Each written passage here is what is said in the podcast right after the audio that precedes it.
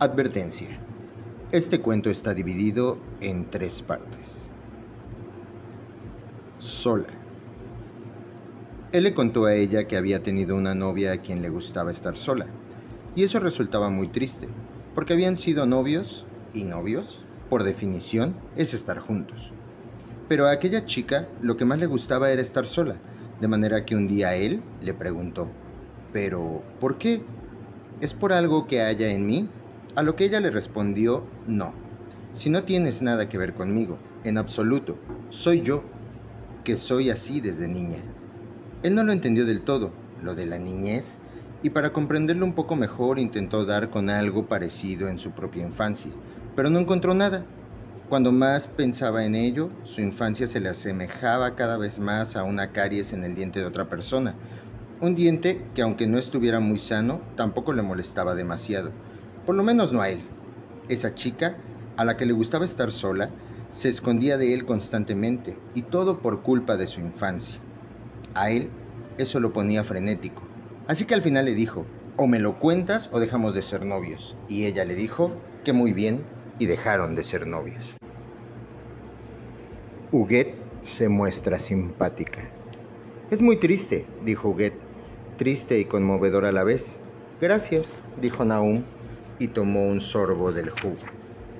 Huguet vio que él lloraba en silencio y, aunque no quería hacerle daño, finalmente no logró vencer la tentación y le preguntó, ¿Y hasta el día de hoy no sabes qué fue lo que le pasó en su infancia para que te dejara? No me dejó, le corrigió Nahum, nos separamos. Lo que tú digas. No, no es lo que yo diga, se empecinó Nahum. Se trata de mi vida. Para mí, por lo menos, esos detalles son importantes. ¿Y tú, hasta hoy, no sabes con qué suceso de su infancia empezó todo esto? prosiguió Huguet. No, no fue el suceso por lo que todo empezó, la corrigió Naum de nuevo. Fuiste tú. Y tras un breve silencio añadió, sí, tiene que ver con el refrigerador. El no de Naum.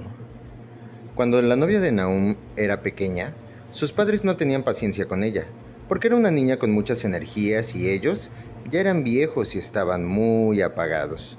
La novia de Nahum intentaba jugar con ellos, hablar con ellos, pero eso no hacía más que ponerlos todavía más nerviosos. No tenían ánimos para nada, ni siquiera les quedaban fuerzas para decirle que se callara la boca. Así que en lugar de eso, la sentaban encima del refrigerador y se iban a trabajar o a donde tuvieran que ir. El refrigerador era altísimo y la novia de Nahum no podía bajar y así fue como sucedió que se la pasó la mayor parte de su infancia encima del refrigerador. Pero se trató de una infancia muy feliz. Mientras que otras personas recibían terribles palizas de sus hermanos mayores, la novia de Naum se quedaba sentada al borde del techo del refrigerador y cantaba para sí canciones y dibujaba en la capa de polvo allí acumulado. La vista desde allá arriba era muy bonita y se sentía muy cómoda con el culo tan calientito. Ahora, que ya era más mayor, echaba mucho de menos aquella época, el estar sola. Nauma entendía perfectamente la tristeza de ella y, en una ocasión, incluso intentó subirla a lo alto del refrigerador, pero ya no era lo mismo. Es una historia muy bonita, le susurró Huguet, tocando suavemente la mano de Naum. Sí, murmuró Naum, retirando el brazo hacia atrás. Muy bonita, pero no es mía.